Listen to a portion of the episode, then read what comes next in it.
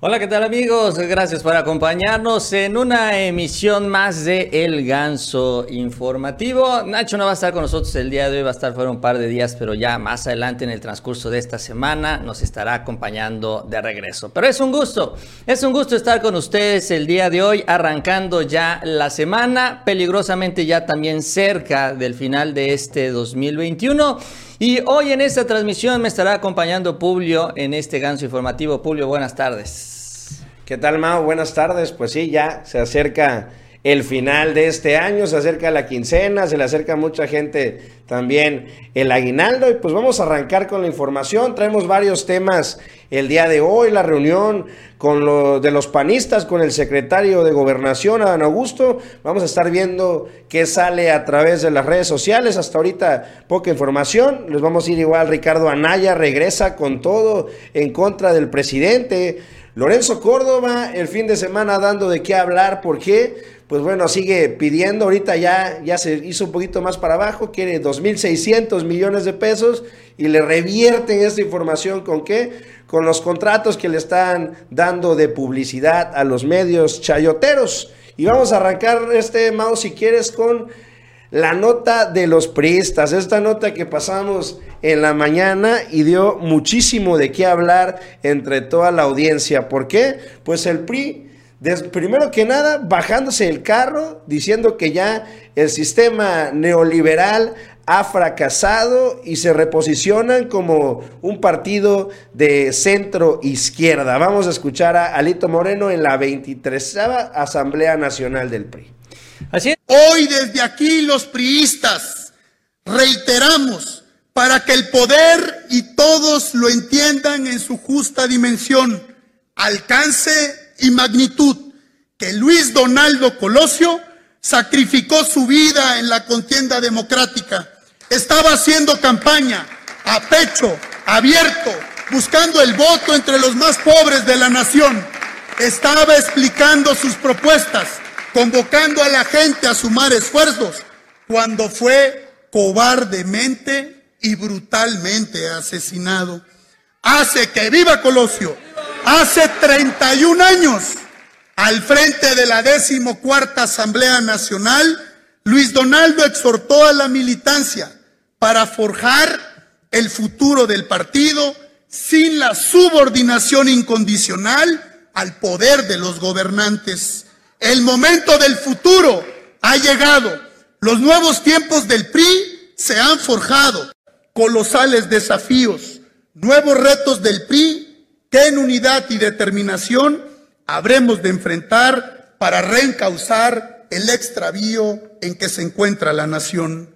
Porque los nuevos tiempos de México los decidimos nosotros, hoy como oposición y mañana, en el 2024, que se escuche bien, en Palacio Nacional. Ahí vamos a estar trabajando.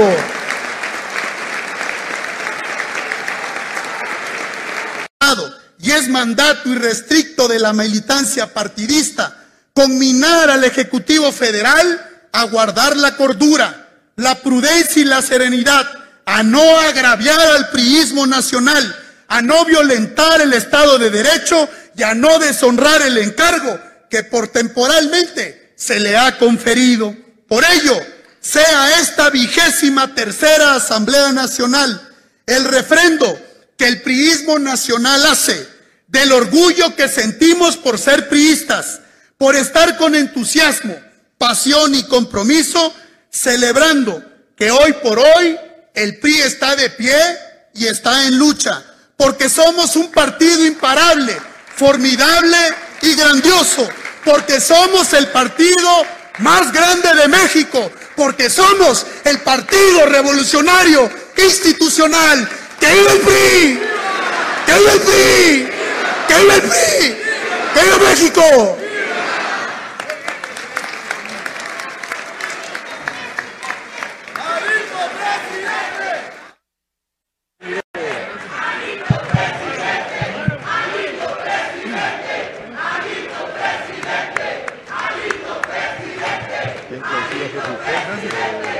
Sí.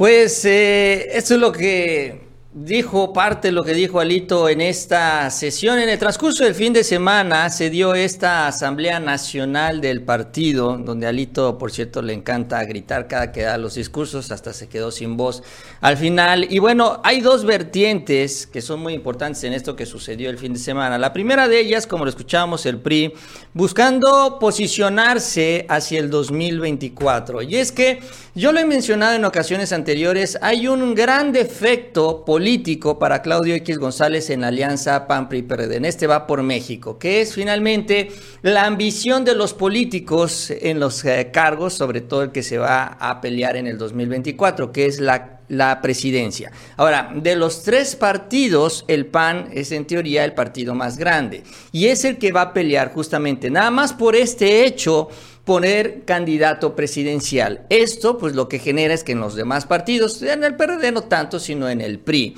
como ya vimos, pues estén empezando a ver y nosotros qué. Nosotros nada más vamos a ser dama de compañía, partido también eh, del segundo partido opositor más grande no va a tener posibilidades de participar y entonces en esta primera vertiente lo que busca Lito en esta sesión, en esta Asamblea Nacional es proyectar su imagen por eso que terminaron con los gritos de presidente, dijo Alito, no, pues no se escucha tan mal, ahorita estoy centrado en el PRI, casi casi descártenme, pero bueno, es parte de la estrategia. Y en segundo lugar, que también es el otro tema que vale la pena mencionar y cual también vamos a platicar, y esto se relaciona a la cuarta transformación, son los cambios que se dan en los estatutos del PRI. En el 2013, para aprobar la reforma energética de Peña Nieto, se tuvo que modificar los documentos internos del PRI. De entrada, porque en el PRI estaba explícitamente prohibido la privatización del sector petrolero. Y por eso también se tuvo que hacer un cambio. Al igual que Alito lo hizo el día de hoy, pero obviamente mucho más grande, con la presencia del primer priista del país, con Peña Nieto, etcétera etcétera, se hizo un gran evento y ahí se aprobaron los cambios a los estatutos del PRI. Se abrió la posibilidad de que se pudiera votar por la reforma energética de Peña Nieto. Y entonces lo que se busca ahora como se privilegió el neoliberalismo en aquella sesión y en estos estatutos, lo que se buscaron fueron modificaciones para que ya los priistas puedan votar sin problema a favor de la reforma eléctrica del presidente López Obrador.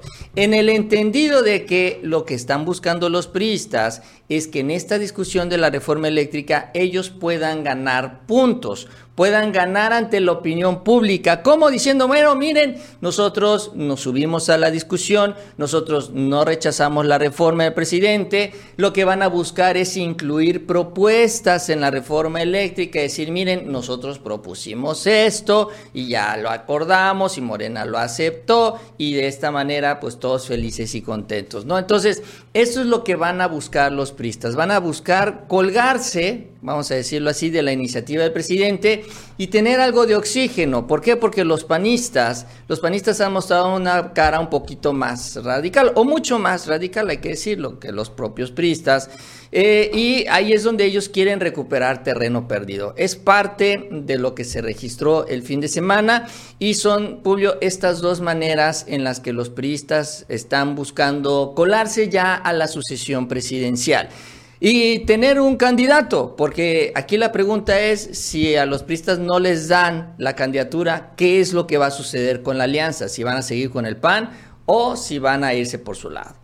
Sobre todo igual me llamaba la atención en el discurso aquí de Alito, el que quiere de nuevo sacar a Colosio, ¿no? Vemos cómo hace unas semanas pues el Reforma posicionaba a Colosio Junior, a Colosio Riojas, como uno de los principales aspirantes a la presidencia en el 2024. Ahí dos puntitos por debajo de Claudia Sheinbaum según los números del Reforma. Y vemos cómo, pues de nueva cuenta, ya se habían agarrado Colosio con Alito Moreno y Alito pues había dicho que pues eh, Colosio era priista y toda su vida había sido priista y que le debía todo al PRI y que el PRI también estaba muy agradecido con Colosio y pues bueno, vuelve a mencionarlo en este discurso discurso, sobre todo como para que no se le olvide y a la gente que está, bueno, a la gente que dice reforma, que está apoyando a, Colosio Junior, pues que no se olviden que Colosio era priista. Sí, es eh, bueno, pues se cuelgan de lo que tienen.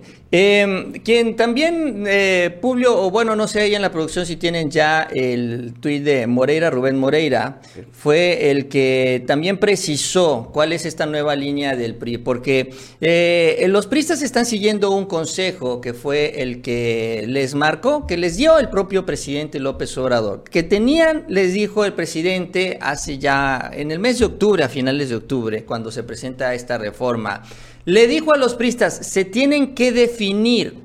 Llega un momento histórico de definiciones para el PRI. Siguen con el modelo neoliberal, el modelo que los termina por hundir, ¿no? Porque esto es el modelo que los tiene al borde de la extinción o deciden ya cambiar, deciden irse por otro lado y deciden regresar, pues de alguna manera, a las raíces nacionalistas que impulsaron también varios presidentes pristas en las últimas décadas, bueno, que conocemos muy bien, sobre todo en el sector energético. Ahí está y entonces, eh, justamente lo que señala Rubén Moreira es la idea de este pronunciamiento del fin de semana, que es deslindarse, lavarse las manos, hacerse a un lado de lo que representaron estos modelos eh, anteriores. Y dice así, por mandato de la Asamblea, somos un partido de centro izquierda, somos socialdemócratas, feministas, ambientalistas, enemigos de la discriminación, progresistas, aliados de las causas populares. O sea, todo lo que sale arriba en las encuestas, todo eso son los pristas, porque bueno, pues todo eso son temas de las encuestas. Pero lo interesante es esto. Dice, le dimos una patada al neoliberalismo. O sea, ya esa es la definición del el neoliberalismo que nos impusieron desde el poder. Y bueno, ¿quién se lo impuso al PRI? Pues se lo impusieron los presidentes priistas. ¿No? O sea, ¿quién más tenía el poder? ¿Quién más impuso ese modelo? Ya hablamos de los cambios que hizo Enrique Peña Nieto, pero todo esto inicia desde Salinas. Entonces, todo esto que se da desde el poder, se da desde el poder presidencial priista. Ahora, esto lo que revela es que los priistas de ahorita, con tal de sobrevivir, están dispuestos a deslindarse de estos priistas de antes, de algunos. Porque como dices, Publio, ahí mencionaron a Colosio. Pero sobre todo los que están vinculados a este tema, al modelo neoliberal, a los que están en el basurero de la historia, los que en lugar de ser un activo son realmente un lastre y de esta manera pues buscar recuperar parte del terreno perdido y cuando menos convertirse en la primera fuerza opositora. Eso es a lo que aspira el PRI. Nos queda claro y ellos también lo tienen claro, aunque no lo digan abiertamente, que no van a ganar la presidencia, pero lo que sí están buscando ser es la primera fuerza opositora del país. Y para eso también están tomando ya esta iniciativa, deslindarse de lo que los terminó hundiendo y afectando y empezar a tomar o retomar los temas que son los que eh, pues sienten les pueden dar puntos e, en las encuestas, que son todos los que menciona finalmente Rubén Moreira, y la aprobación de la reforma eléctrica. Entonces, los priistas parece ser que le hicieron caso al presidente, parece que escucharon lo que les dijo el presidente López Obrador, y parece ser que cuando menos, cuando menos así desde arribita, desde encimita, ya toman esta definición. Con el paso del tiempo iremos viendo también si efectivamente el resto de los priistas apoyan este camino, nuevo camino que busca emprender el PRI, o si finalmente se siguen imponiendo los intereses desde hace muchos años. Pero ya cuando menos a nivel institucional el PRI le abre las puertas a sus diputados y senadores para que aprueben, Publio, ya la reforma eléctrica del presidente. Pues sí, y de parte del otro lado, pues vamos con la, vamos a continuar con esta reunión que se está llevando a cabo ahorita entre los líderes panistas y el secretario de Gobernación. La comitiva del PAN, encabezada por Marco Cortés, arribó a las instalaciones de la Secretaría de Gobernación, ubicadas en Bucareli, para encontrarse con el titular Adán Augusto López Hernández. Esto para dar seguimiento al diálogo. Primera vez que escucho la palabra diálogo en relación a los panistas, ¿no? Que entablaron a petición del diputado panista Santiago Y por instrucción del presidente Andrés Manuel López Obrador. De acuerdo con las camionetas que arrobaron al lugar, se puede apreciar que llegó Marco Cortés, también Jorge Romero, Julen Rementería, respectivamente. Ahí hay unas imágenes, a ver si te las paso ahorita, Martín, donde van ingresando los panistas allá a reunirse con el secretario de, de gobernación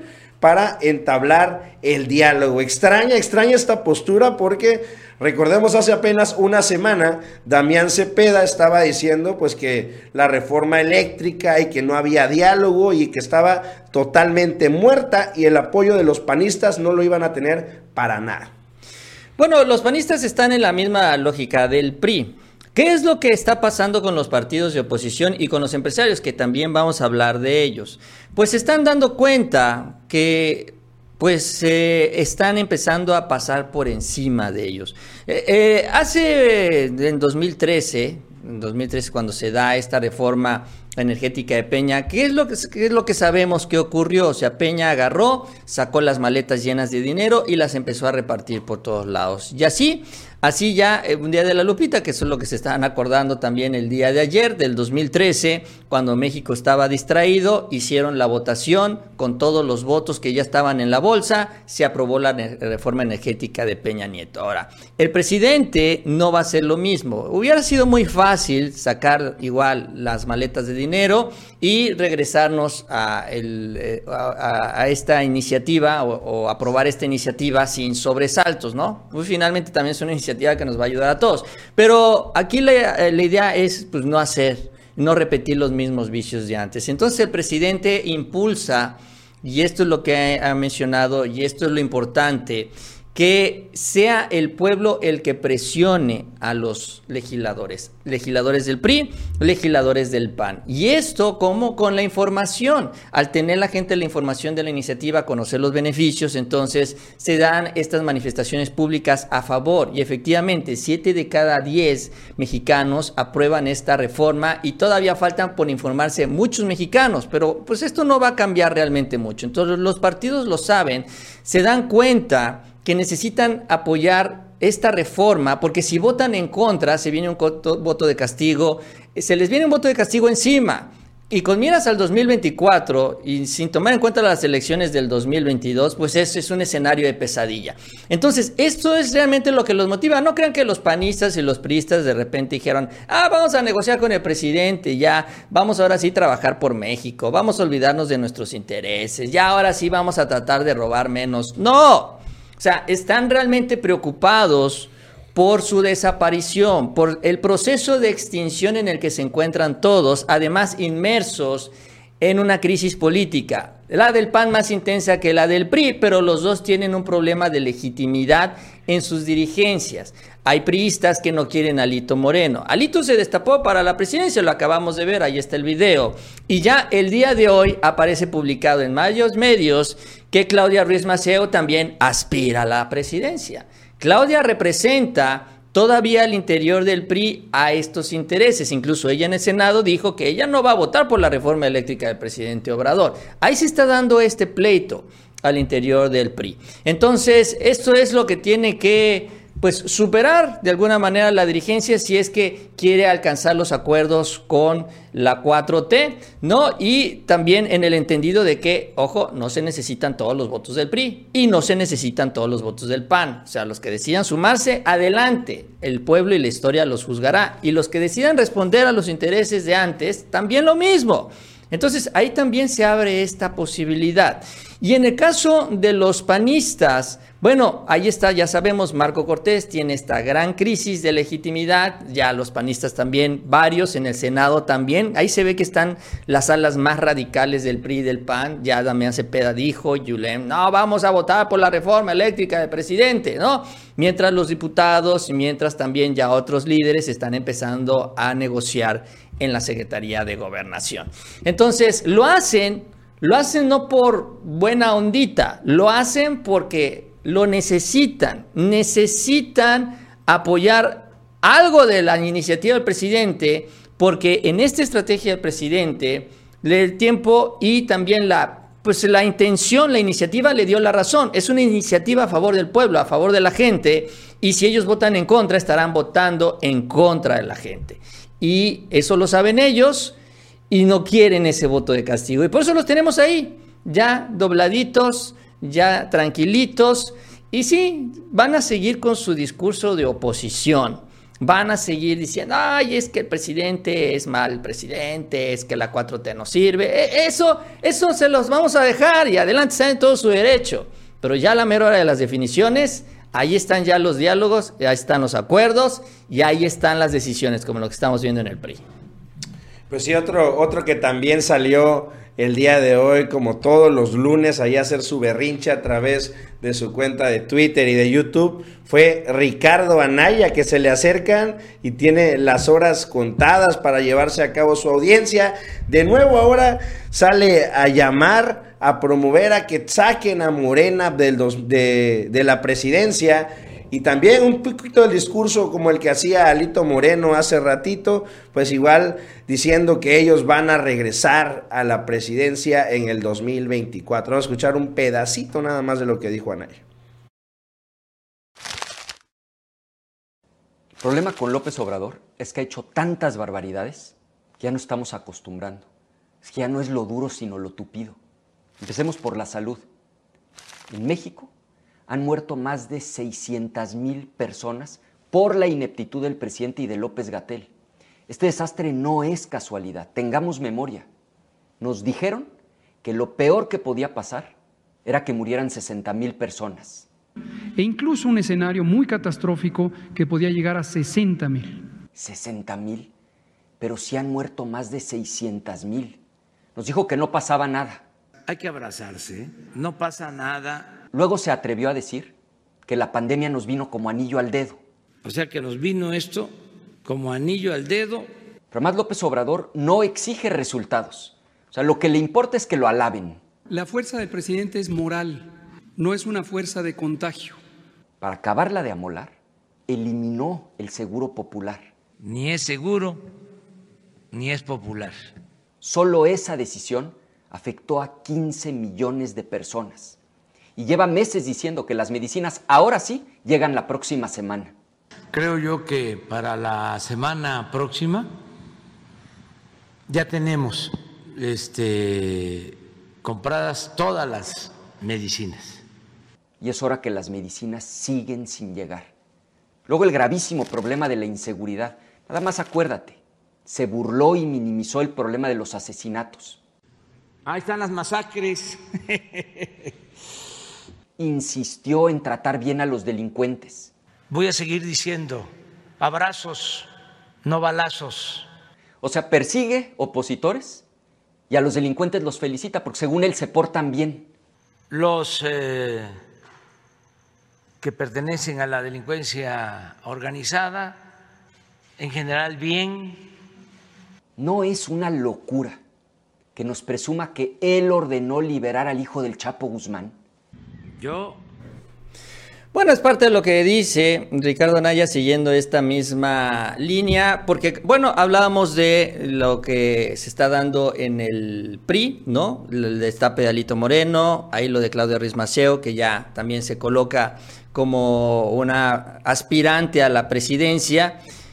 Y del otro lado, pues están los panistas, que les digo yo, en la alianza de Claudia X González, hacer ellos el partido más grande, ellos van a exigir, demandar que sea un panista el candidato presidencial. Ahí se va a dar realmente el pleito entre esta alianza. Vamos a ver cómo lo terminan resolviendo. Uno de ellos, que pues de acuerdo a las encuestas, y pues sí, lo que revela también la crisis que vive la oposición, que es Ricardo Anaya, en teoría es el aspirante que va más adelantado, Ricardo Anaya, si esa es la competencia realmente no hay nada más, no hay nada más que hacer para el 2024 para la oposición. Y el otro de ellos, o la otra de ellas, es Lili Telles. Lili Telles es por increíble también que parezca, la otra aspirante. Entonces, curiosamente, en los dos, partidos, los dos partidos tenemos un precandidato o aspirante hombre y un aspirante mujer. Y ellos cuatro, hasta ahorita, a reserva de que brinque algunos más por ahí, son los que estarán aspirando en esta carrera presidencial de la oposición. Insisto, los panistas van a quererle echar mano. Al final yo creo que esto va a terminar en una encuesta, que es la que anunció el Grupo Plural, esta organización ciudadana donde también está Beatriz Pajés, que ellos dijeron van a encuestar a medio mundo y de ahí pues se va a definir el candidato presidencial. Pero aún así, con y sin encuestas, a los partidos no les interesa. No importa, por ejemplo, que Alito Moreno salga arriba, por suponer, de Ricardo Anaya, de todos modos, el PAN va a insistir que sea un panista el candidato presidencial. Es muy importante para los partidos porque así el candidato arrastra voto para el partido. No crean que si hay un candidato presidencial panista va a jalar votos para el PRI. Eso no sucede. Y no crean que si es el PRIsta va a jalar los votos azules. Tampoco sucede. Entonces, este es el verdadero pleito de la oposición. Y ya se están dando cuenta ahorita y lo que están haciendo en este pleito interno es justamente, pues, sumarse a la Secretaría de Gobernación, acercarse ahí, acercarse a la cuarta transformación, convertirse, digamos, en el candidato que tenga más relación y más contacto político con el gobierno federal para que también él sea como una especie de interlocutor. Así es también como están jugando un poco estas cartas. Y así por eso los dos partidos están ahorita negociando. Por su lado, ojo, porque no lo están haciendo como aliados, están negociando por su lado con la Secretaría de Gobernación. Y sí, los votos se necesitan las negociaciones porque se necesitan las dos terceras partes de los votos. O sea, sí, se necesita. Puede ser, ahora hablamos de votos priistas, pero ahora ya también podemos hablar de algunos votos panistas. ¿Por qué? Porque están ahí, peleados por esta sucesión del 2024. ¿Qué representa también para la cúpula? Las pluris, ¿no? Aunque todavía se viene una reforma eh, electoral donde esperemos que se reduzcan significativamente, las que queden ahí van a estar peleadísimas para que sigan estos que están ahí de plurinominales, estas cúpulas sigan teniendo sus posiciones de poder y de dinero. Entonces, eso es lo que están también peleando para el 2024 y ahí es donde el presidente, viendo esta incertidumbre, pues está también pues sacando la red y ya finalmente ver cuántos votos se pueden sacar. Pues vamos a continuar con este tema. Recuerden darle like, compartir y suscribirse. Y es que también el día de hoy, en la conferencia mañanera del presidente Andrés Manuel López Obrador, pues fue muy duro y crítico con los empresarios que dicen se pueden persinar, ir a la iglesia todos los domingos y vivir a costillas del erario público y hacer, diría, vivir a costa del sufrimiento de la gente. Vamos a ver el, el videito. Ya bendigas al gobierno a precios elevadísimos. Por 40 años, aunque el gobierno no necesite el gas y no lo consuma, me tiene que pagar, porque así está el contrato. Y a mí me va a ir muy bien y voy a seguir apareciendo en la lista de los hombres más ricos de México y en una de esas hasta en la lista de los hombres más ricos del mundo a costillas del erario, en costa del sufrimiento de la gente, porque al que le están robando es al pueblo. Y todavía hasta me puedo persignar y puedo ir a la iglesia y por mi culpa, por mi culpa. Y comulgar y confesar y salir de ahí pensando de que ya dejé en cero el marcador para seguir pecando, porque eso es pecado social. ¿O no? Entonces, darle la espalda al que sufre, nada más estar pensando en uno, ¿y dónde está el amor al prójimo? Y dicen, no, es que es legal. Ah, pues sí. Sí, nada más que tú hiciste la ley a tu medida. Tú apoyaste la reforma energética. Tú y tus medios de comunicación ayudaron para cometer este atraco.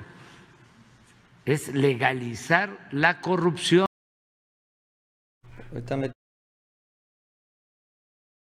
Dentro de, de, lo que expuso el presidente el día de hoy, pues destacó que algunos, sean, algunos empresarios ya se han disculpado por todos los excesos que se vivían en, el, en, los gobiernos anteriores, nada más que por dignidad, no puedo decirlo, pero de eso habla muy bien de ellos. Vamos a ver el video.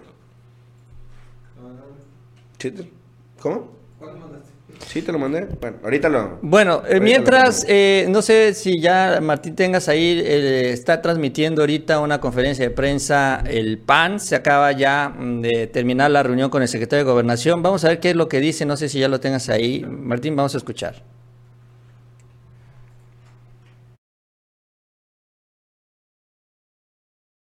Públicas del país, particularmente la UNAM, el CIDE, y ahí le pedimos a la Secretaría de Gobernación que abra la interlocución para resolver este conflicto que actualmente se tiene.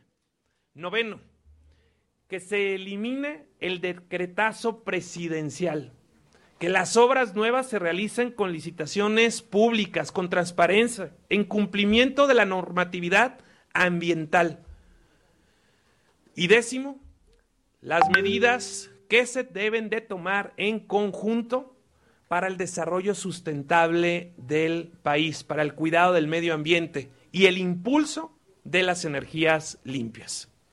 Quiero informarles que acordamos que se tendrán mesas específicas de interlocución permanentes para que se puedan dialogar todos estos temas a profundidad, para evitar confusiones y traslapes en las interlocuciones. Acordamos que el gobierno nos diría quiénes serían los representantes por parte del gobierno en cada una de estas mesas y nosotros, por supuesto, hicimos saber quiénes serán los de Acción Nacional. Todos los temas que tengan que ver con la Cámara de los Diputados, Jorge Romero, los que tengan que ver con el Senado de la República, Julen Rementería, los que tengan que ver con los congresos locales, Enrique Vargas del Villar, los que tengan que ver con las alcaldesas y alcaldes del país, Alejandra Gutiérrez, los que tengan que ver con los gobiernos estatales, cada uno de nuestros gobernadores a través de la representación de Rosa Saispuro, presidente de la UAM, y todos aquellos demás temas con el partido con Cecilia Patrón, secretaria general, Santiago Krill, presidente de la Comisión Política Nacional, y un servidor como presidente del Comité Ejecutivo Nacional. Por lo pronto, acordamos las siguientes mesas de diálogo, las cuales se instalarán a partir del 10 de enero. La primera, tolerancia, pluralidad democrática y Estado de Derecho. La segunda, mesa económica para la generación de empleo y superar la pobreza. La tercera, para la seguridad. La cuarta, para la reforma eléctrica, en donde debo decir con claridad cuál es la posición de Acción Nacional. Buscar que la gente pague menos en su recibo de energía, que México transite hacia las energías limpias y renovables y que se genere inversión y por lo tanto trabajo para los mexicanos, con la apertura de dialogar con esos parámetros en el diálogo. La mesa quinta de salud y bienestar, la mesa sexta de una posible reforma electoral. Aquí aclaro que la posición también de Acción Nacional es que en ningún caso se vulnere ni al INE, ni al Tribunal Electoral, ni a sus integrantes, sino al contrario, estos se fortalezcan en su autonomía y capacidades. Séptimo, la Mesa de Medio Ambiente y Desarrollo Sustentable. Por lo pronto, son estas, tres, estas siete mesas las que hemos acordado que a partir del el lunes 10 de enero se instalarán. Y como saben, pues, después de tres años, hoy se inaugura el diálogo político en este régimen del gobierno de López Obrador. Sabemos dónde y cuándo comienza el diálogo, pero no podemos saber ni cuándo termine ni cómo. Pero Acción Nacional siempre pondrá lo mejor de sí mismo para lograr llegar a buen cuerpo. Nosotros queremos lograr beneficios para las y los mexicanos. Bueno, pues es lo que dicen los panistas, ya lo demás ya es hecho de Marco Cortés, ¿no? Eh, ya no tuvimos oportunidad de escuchar ahorita más adelante a ver si mm, ya detallan la información sobre los primeros 10 mm, puntos este es eh, el posicionamiento de la oposición. Van a decir, ay, es que la oposición empezó ya a criticar al presidente. Bueno, eh, les decía yo hace rato hablando de este tema, eh, esto es lo que van a hacer, ese es su papel. Están ahí para hacer ruido, para hacer escándalo, para decir que están en contra del presidente. Lo importante es que ahorita están sentados, que llevaron su cartita de Santa Claus. Claro que sí, él la llevaron. ¿Qué es lo que quiero? Quiero, por ahí también dijo que quería que se liberara a un dirigente que está detenido ahí en Veracruz, que acusan que es persecución política. Eh, no sé si salió lo de Ricardo Anaya, que también había trascendido, querían que no siguieran los procesos en contra del propio Anaya. Habla también de eh, pues, temas importantes de la reforma eléctrica. Y con lo que dijo el PAN ahorita, por ejemplo, con el tema de la reforma eléctrica, pues se aprueba la reforma eléctrica. O sea, el presidente quiere que bajen las tarifas. Pues eso está en la reforma eléctrica. Que haya transición energética a las energías limpias. Eso está en la reforma eléctrica. Que haya inversión. Eso también está en la reforma. O sea, realmente todo lo que dijo el PAN ahorita está incluido en la reforma. Claro que ellos están en su papel, insisto, ellos están ahí para hacer ruido, están ellos y lo que también va a suceder, y eso es natural, ellos van a vender, eh, ah, es que gracias a nosotros se aprobó la reforma, gracias a nuestras propuestas se enriqueció la reforma eléctrica del presidente. Pues sí, algo se tienen que llevar, ¿no? Algo tienen que venderle a la gente. Y están también en su papel de oposición, igual en el PRI, Alito Moreno, escuchamos el discurso, criticó al presidente y que el país no avanza, y bueno, eso, eso lo van a seguir diciendo. Lo importante es no el discurso, no el ruido y el escándalo, lo importante es que se sienten a negociar. Ya sentados ahí en la mesa, que ojo, miren, para que vean cómo está todo esto enlazado con los tiempos de la reforma, se va a iniciar el 10 de enero. O sea, va a ser muy rápido porque el 17, si mal no recuerdo, va a iniciar el Parlamento abierto. O sea, todo esto ya es, pero como que ya, a la voz de ya, porque se está buscando el presidente que la reforma se apruebe lo más rápido posible. Entonces, ya el 10 de enero se hacen las mesas de diálogo, empiezan a trabajar con todo esto, se va a negociar también la reforma electoral y eventualmente también va a aparecer la reforma de la Guardia Nacional, a la cual también ya el PRI hizo referencia.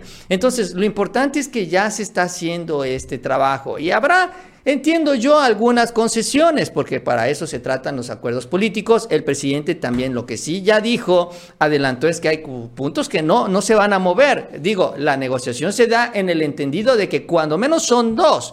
El primero de ellos lo dijo el propio presidente López Obrador la semana pasada, el litio. El litio se va a nacionalizar o se va a nacionalizar. Punto. Eso no hay discusión. Eso no se va a modificar eso no se va a negociar, así que váyanse haciendo la idea que ya no van a hacer negocio con esto. Y en segundo lugar, es el fortalecimiento de la Comisión Federal de Electricidad. Y esto viene desde la Cámara de Diputados, dijo ya el secretario, el presidente de la Comisión de Energía, que es un diputado, por cierto, de Tabasco, que no se va a negociar la, el fortalecimiento de la CFE y no se va a negociar la participación del mercado que tiene que tener la CFE, que es, si mal no recuerdo, 56%, ¿no? 56%. Eso, eso no se va a tocar. Ya de ahí bueno, ya podemos negociar algunas cosas, que los contratos que tienen las empresas, que a ver cómo lo resolvemos, como el tema de los gasoductos que se discutió también mucho en su momento. Bueno, eso es lo que se va a poder negociar. Y ahí es donde se va a buscar justamente el acuerdo con el PRI y ahora con el PAN porque, como les decía yo, el PAN no se quiso quedar fuera de la discusión, porque si ellos rechazaban completamente la reforma eléctrica, se iban a quedar sin esta posibilidad de vendernos el favor a nosotros, porque eso es lo que van a hacer a los mexicanos, de que hicieron algo por el país, ¿no? Y además les iba a caer un voto de castigo porque esta reforma es apoyada mayoritariamente por el gobierno de México, por el pueblo de México, perdón. Entonces, eh, miren, así son los partidos políticos. La verdad es que, mm, pues no los está moviendo, no nos vamos a chupar el dedo, ¿no? La intención por ayudar al país. Los está moviendo la ambición política. Pero bueno, en la posición que tienen, necesitamos sus votos. Se necesitan por parte del presidente y la 4T para aprobar las reformas y en ese sentido, pues también se están dando estos acuerdos. Publio, ¿cómo lo viste? Pues sí, precisamente llamativo que muy similar a lo que dice, diría, Alito Moreno, igual, diría, pues intentando quitarse pues esta imagen que tienen este tipo de partidos, se suman, como bien lo dices, ahí a esta reforma eléctrica en la que pues tendrán que negociar, reforma electoral también la pone en la mesa Marco Cortés, a ver ¿Qué es lo que consideran ellos como reforma electoral? Ya ven que estaban diciendo que pues no quieren que se toque ni a la Suprema Corte de Justicia, ni al Tribunal Federal Electoral, ni tampoco al Instituto Nacional Electoral. Entonces, la reforma tendría que ser, pues a lo mejor, como estábamos diciendo, en materia de las negociaciones con los plurinominales, entre, entre otras cosas. Pues si quieres regresamos, Mau, al tema que estábamos este, de los empresarios. Sí, seguimos con el tema de los empresarios porque Así, al igual que los partidos políticos, los empresarios también ya están empezando pues a inclinarse, inclinarse, eh, y no por, no por gusto, sino pues también por conveniencia. Incluso ya hasta se están disculpando. Dije que no era justo y que ya todos teníamos que ayudar. Y la verdad, la verdad, eh, los empresarios están ayudando mucho, están ayudando. Y hay algunos que se arrepienten y me están hasta ofreciendo disculpas. Nada más que por dignidad no puedo este, decirlo. Pero eso habla muy bien de ellos, muy bien.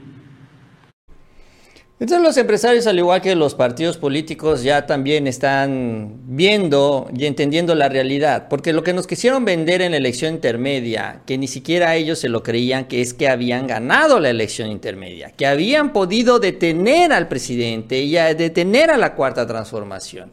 Y el problema es que no fue, desde un principio esto no fue real, no fue cierto, a nadie engañaron, pero además lo malo para ellos es que con la reactivación económica, con los resultados también que ha dado el presidente después de este durísimo bache de la pandemia, eh, todavía no salimos, pero bueno, ya vamos ya de salida, eh, el presidente hizo las cosas tan bien, pero que ya empezó a recuperar, incluso ya a igualar la popularidad con la que inició.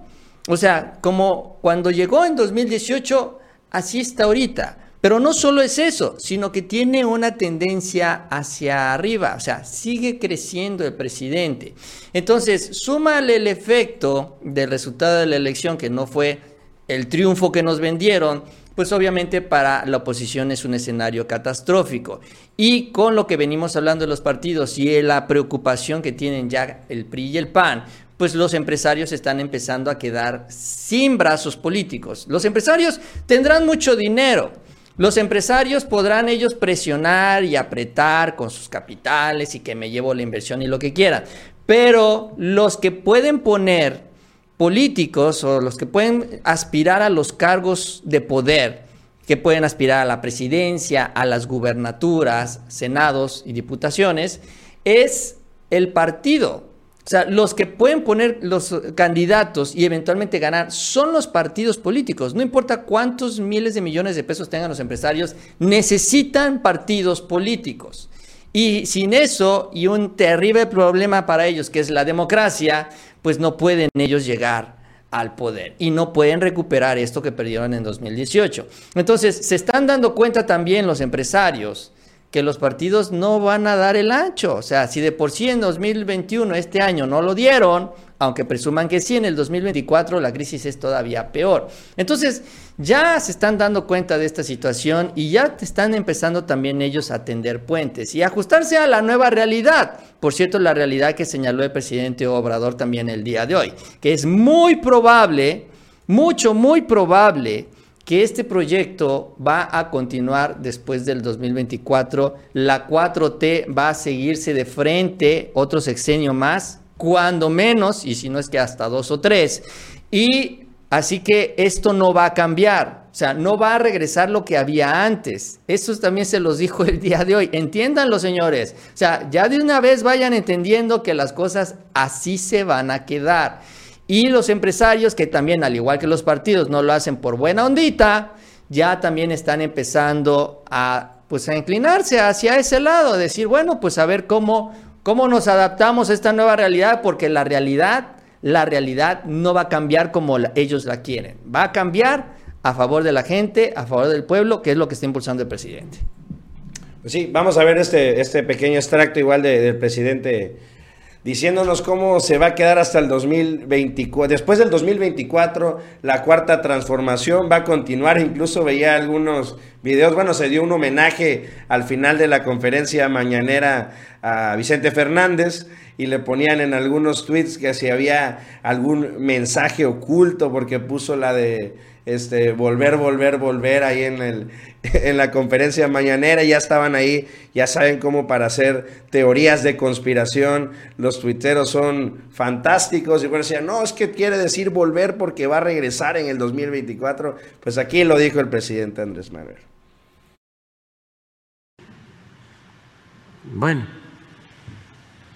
este, yo espero que terminemos pero es hasta finales de septiembre del 24 y que no se hagan muchas ilusiones, porque una de esas este triunfa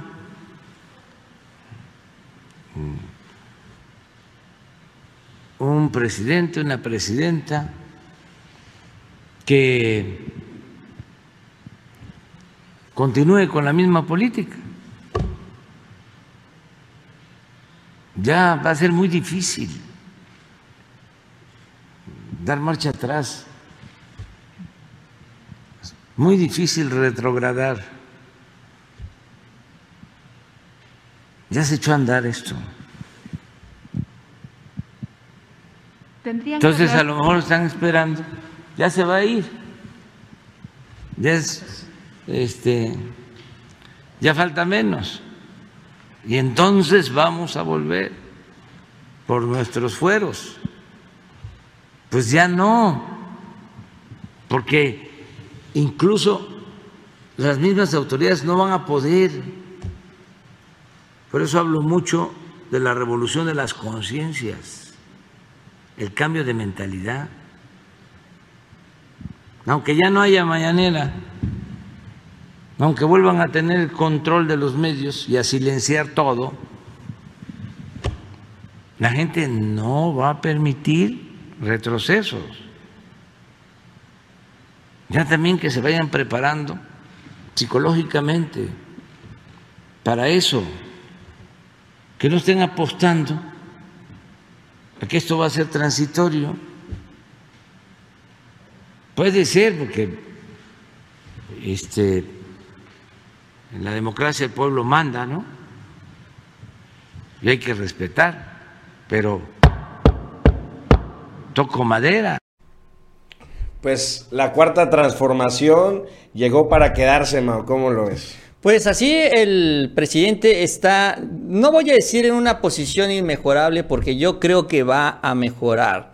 Pero como lo menciona él y también eh, pues advirtiendo, ¿no? Si se convencen estos capitales, si se convencen todos estos políticos, si se convencen todos estos opositores de que, pues sí, efectivamente, ya no hay nada que hacer. Va a ser mucho más fácil la negociación. Ya también aquí el presidente, pues, eh, pues lo dice de esta manera, porque además también tiene pues mucha base en la realidad, que es justamente lo que venimos hablando, ¿no? Cómo él ha subido en las encuestas, cómo los partidos tienen esta crisis, cómo los empresarios también están ya muy golpeados ante la opinión pública, pero sobre todo se están quedando sin la fuerza política. O sea, ya realmente si los partidos siguen en esta dirección van a desaparecer y si desaparecen, pues obviamente ya no habrá oportunidad de regresar al modelo anterior. Entonces, ahora yo creo que lo que estamos viendo es esto, una estrategia de sálvese quien pueda. Ahí están en el papel aliados, pero cada uno ya tiene su estrategia para sobrevivir el vendaval del 2024. Porque eso es lo que van a buscar, sobrevivir y ya de ahí convertirse en la principal fuerza opositora. Eso es lo que va a pelear el PRI, lo que va a pelear el PAN, que es ahí donde se va a dar ya una diferencia. Yo no sé si la alianza vaya a soportar esta elección de candidato, vamos a ver si es así o no, pero cada uno de los partidos va a buscar esto, sobrevivir y en marco de esta sobrevivencia es donde el presidente y la 4T está buscando estos acuerdos, porque pues es muy distinto llegar en una posición de iguales o en un gobierno pues golpeado por la opinión pública a tener este apoyo popular, a tener esta fuerza y a tener esta presencia para sentarse a negociar. Y esto es lo que le da justamente la fortaleza al presidente y a la 4T para imponer condiciones. Sí, ya ellos tienen su cartita, ya ellos están hablando de lo que están pidiéndole al gobierno y algunas cosas se las van a cumplir, de eso se trata también. Pero lo que importa realmente al gobierno y al país, eso se va a poder dejar ahí en la mesa y bueno, pues decirles, ok, quieres que yo haga esto, entonces tú tienes que aprobar esto. Y así se alcanza el acuerdo político, que es lo que estamos viendo el día de hoy y que vamos a ver más adelante con el PRI, no crean que se va a quedar atrás. Y vamos a ver qué otro partido decide sumarse también a estas negociaciones. Todavía ahí está, por ejemplo, Movimiento Ciudadano, que se ha mantenido al margen. Vamos a ver si se animan o no. Ellos se sienten un poquito más machitos porque los están apoyando los empresarios del norte del país. Pero bueno, esa es una historia y veremos ya ahí cualquier cambio. Y creo que también en ese, en ese tenor, Mau, han cambiado bastante la actitud en vista de el gobierno de López Obrador, no de manera interna, sino a nivel internacional, después de esta reunión que tuvo el presidente con Joe Biden, que tuvo el presidente con Justin Trudeau, y cómo van avanzando las distintas obras del presidente López Obrador. Vemos el día de hoy esta, esta nota que les traemos y es, pues recula Credit Suisse eh, en un reciente informe sobre el aeropuerto internacional Felipe Ángeles, los analistas del Banco Suizo reconocen que se han llevado una sorpresa positiva el informe considera que ha habido una confusión en la valoración inicial en el proyecto de infraestructura. Le dan un espaldarazo a uno de los proyectos estrella del presidente Andrés Manuel López Obrador.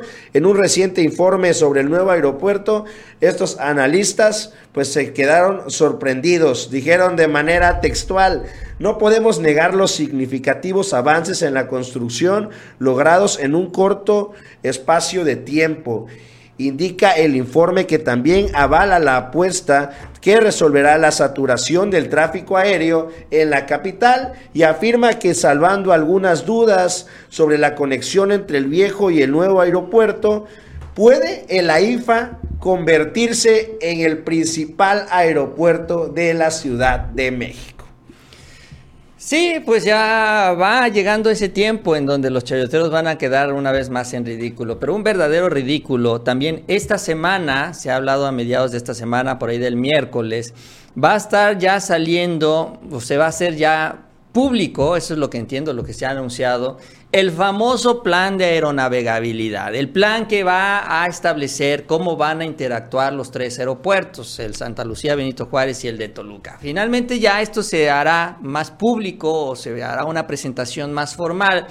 Y también en el mes de enero, porque esa es la idea, va a empezar ya a operar esta, este esquema. ¿Por qué? Porque bueno, lo que se busca es que ya se vaya asentando bien todo este nuevo formato, la manera en la que van a estar aterrizando y despegando los aviones, para que cuando entre en funcionamiento ya el aeropuerto en el mes de marzo ya no tengan ningún problema. Es decir, todos los detalles estén ya cubiertos, todos los imprevistos ya estén pues ya preparados, eh, alistado todo ¿no? Para que pueda iniciar sin sobresaltos la operación de Santa Lucía. Y con eso también quedará eh, pues reducido al ridículo todas estas columnas, todas estas palabras, todos estos videos, todos estos programas de radio y televisión, todos, todos los que decían que era imposible que funcionaran los tres aeropuertos. Y que decían que por qué el presidente construyó un aeropuerto si el aeropuerto no va a poder funcionar. Y ahí van a estar despegando y aterrizando los aviones. Y eventualmente ahí van a estar estos mismos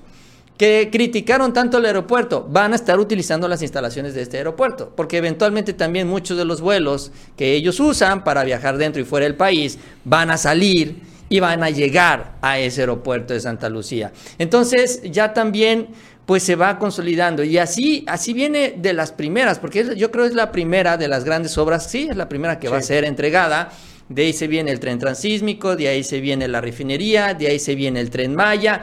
En fin, de ahí ya se viene ya esta nueva etapa en este segundo trienio del gobierno donde ya van a empezar a funcionar estas grandes obras de infraestructura y donde ya también varias de ellas, como el caso de la refinería, van a empezar a cambiar literalmente nuestras vidas, porque eso nos afecta a todos, no importa dónde estemos va a cambiar lo que es la manera en la que se trabaja en el sector energético del país. Entonces, se vienen también tiempos muy importantes y todo esto pues obviamente va a provocar que la popularidad y la fuerza del presidente siga creciendo. Pues con eso, Mau, llegamos al final de esta emisión del Ganso Informativo. Les recordamos que le den like, compartan y se suscriban. Eh, bien, pues eh, les agradecemos que hayan estado con nosotros en esta transmisión y pues también les invitamos, aprovechando ya que nos acompañen el día de mañana con mucha más información. Que tengan una excelente tarde y nos vemos, nos vemos más adelante.